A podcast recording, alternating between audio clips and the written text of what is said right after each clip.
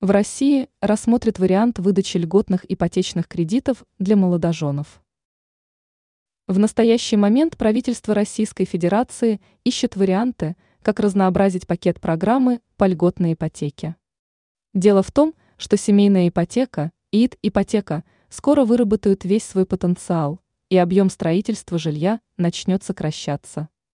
Теперь специалисты профильных министерств начинают рассматривать другие варианты для предоставления доступного жилья для молодых бездетных семей.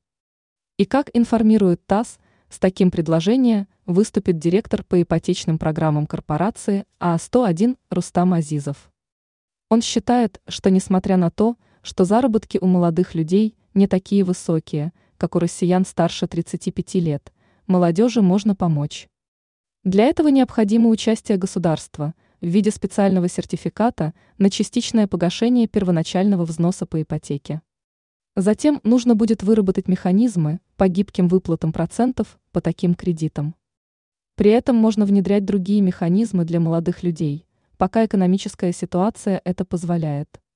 Возникает лишь один вопрос, а не получится ли так, как произошло в Китае с их крупнейшим застройщиком, работавшим исключительно на рынке ипотечного жилья.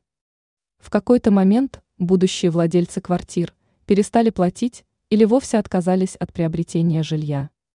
И несмотря на то, что застройщик обладал серьезными финансовыми ресурсами, и правительство поддержало его финансово, он в результате обанкротился. А тысячи недостроенных домов пошли под снос, поэтому такие инструменты строительства жилья нужно вырабатывать с учетом опыта других стран.